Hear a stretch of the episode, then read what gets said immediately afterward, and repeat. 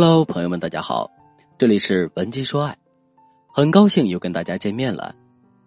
昨天我在逛商场的时候，无意间听到了蔡依林的一首歌，《我知道你很难过》，其中有几句歌词是这样的：“我知道你很难过，昨天是恋人，今天说分手就分手，别问你的痛要怎么解脱，多情的人注定伤的比较久。”听到这几句歌词之后。你的心里是什么感受呢？是不是觉得很无奈、很痛苦呢？其实，两个人昨天还是亲密无间的恋人，可现在却变成了没有任何关系的路人，这怎么能让人不感慨呢？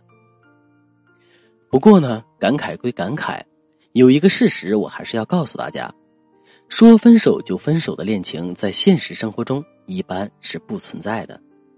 换句话说，就是当两个人的感情濒临分手的时候，肯定会有一些征兆来预示这段感情快要结束了。就像是暴风雨来临之前，天空会有阴云密布；地震到来之前，动物会有各种异常行为一样。那么，两个人濒临分手的征兆又有哪些呢？第一个征兆是，两个人的亲密度严重下降。有个词叫“如胶似漆”，字面上的意思是像胶和漆那样粘结，用来指代两个人的感情很深厚。其实两个人还爱不爱，彼此之间还有多少爱，一个很重要的标志就是两个人还愿不愿意无限的接近和亲密。如果在最开始恋爱的时候，两个人每天都是如影随形的，一张嘴就是“宝贝长，宝贝短”。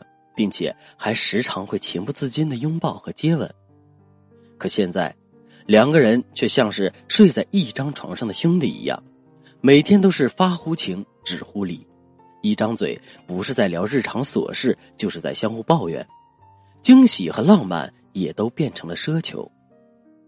这个时候，我们就要高度警惕了，因为这些现象足以说明两个人在心理上已经相互疏远了。而这种心理上的疏远势必会给两个人的感情造成损伤。第二个征兆是，两个人相处的时间大大缩短。刷抖音的时候刷到了一个非常好玩的视频，接下来你会怎么做呢？你肯定会认真的盯着屏幕，然后把视频一点点看完，对不对？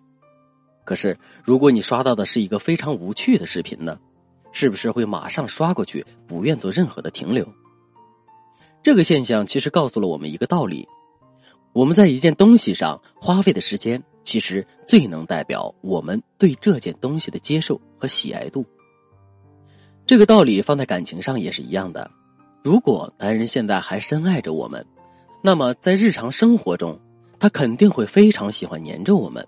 相反，如果男人现在一有空就出去约朋友喝酒，要么就是在家里打游戏。你给他发微信，他经常是不回复；你给他打电话，他也不接。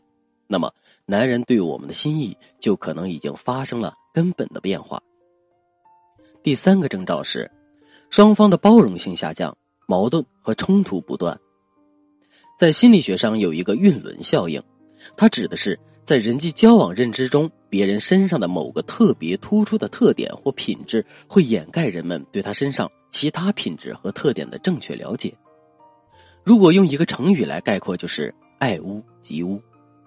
其实，当男人对我们充满爱意和欣赏的时候，他也会爱屋及乌，眼睛里看到的都会是我们的美好。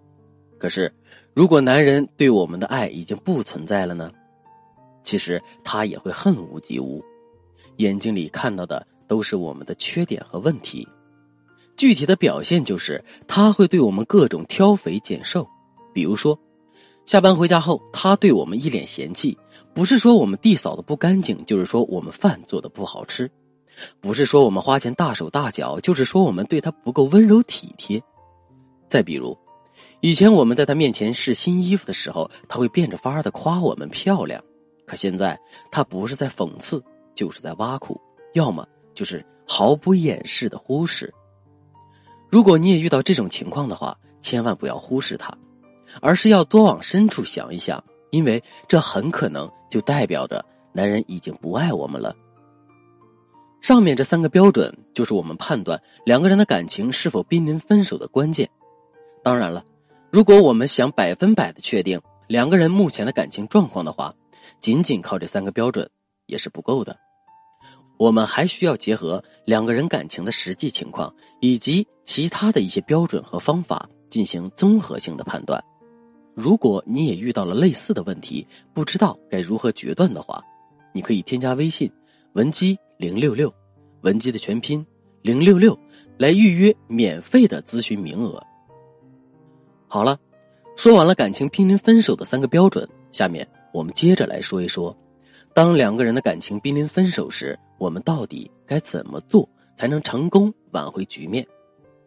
第一个方法，稳定情绪，调整好自身的状态。在心理学上有一个投射效应，投射效应指的是我们每个人都有将自己的特点归因到其他人身上的倾向。比如，一个心地善良的人会认为别人也都是善良的；一个经常算计别人的人，也经常会觉得别人也一定在算计他。其实我们现在所感受到的，男人对我们的冷落、不在意和厌烦，也可能是我们自身的情绪、情感和意志在男人身上的一种投射。如果我们意识不到这一点，只是强调男人为我们而改变的话，那么两个人的感情就很容易会进入一种恶性循环。那么，我们该如何调整自身的情绪呢？首先，我们要停止抱怨。很多姑娘在感情中遇到不顺的时候，都会通过抱怨的方式来发泄自己内心的不满，或者是用这种方式来扮演强势，以此来获得心理上的安慰。但其实，抱怨并不是强势的证明，相反，它体现的是我们内心的一种无力感。而且，我们每抱怨一句，内心就会接收到两个信号：第一，这段感情已经无可救药了。两个人再也回不到之前的甜蜜了。第二，男人身上的问题实在是太多了，我真是瞎了眼，当初才会选择跟他在一起。然后，这两种消极情绪又会投射到两个人的感情上，从而加剧这段感情的恶化。说到这里，可能有人会说：“老师啊，听你这么一说，我已经知道了停止抱怨的必要性。可是，只要情绪一上来，我还是会忍不住，这可怎么办呢？别担心，这个问题其实很好解决。下节课我就来教你几个简单实用的方法。另外，如果你觉得自己是一个特别容易情绪激动的人，单单靠自己的力量很难解决问题的话，你也可以添加微信文姬零六六，文姬的全拼零六六，来获取导师的专业指导。好了，今天的内容就到这里了，文姬说爱。迷茫情场，你得力的军师。